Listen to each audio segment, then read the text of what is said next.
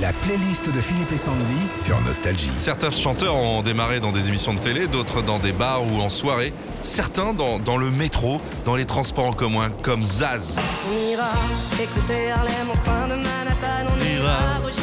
Originaire de Chambray-les-Tours, elle démarre sa carrière dans un cabaret parisien, mais très vite elle a l'impression d'être une fonctionnaire de la musique. Elle quitte son cabaret et chante dans la rue, mais surtout dans le métro parisien. Et c'est là qu'elle sera ré- repérée par une maison de disques. Vous savez que c'est c'est Zaz qui a fabriqué euh, ce qu'on entend euh, à chaque heure sur Nostalgie De quoi?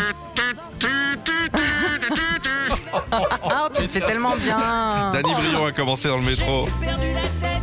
Depuis que j'ai vu Suzette, ouais, j'ai perdu raison, ouais. Où ça Que je vois Suson.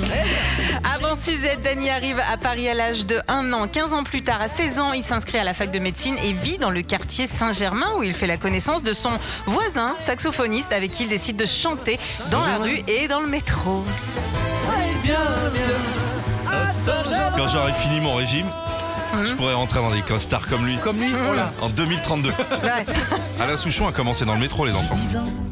Je sais que c'est pas vrai, mais j'ai 10 ans. Ouais, on le sait peu, mais 10 ans avant de rencontrer Laurent Voulzy et signé J'ai 10 ans, Souchon euh, débute sa carrière de chanteur sur les quais du métro parisien, mais aussi ceux du subway anglais où il restera pendant 18 mois en reprenant des classiques de la chanson française. Et l'histoire est vraie, Kezia Jones.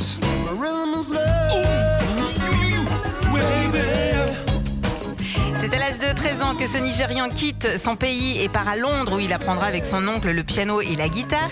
Et quelques années plus tard, attiré par Paris, il squatte le métro parisien où il se fait repérer par un directeur artistique en 91.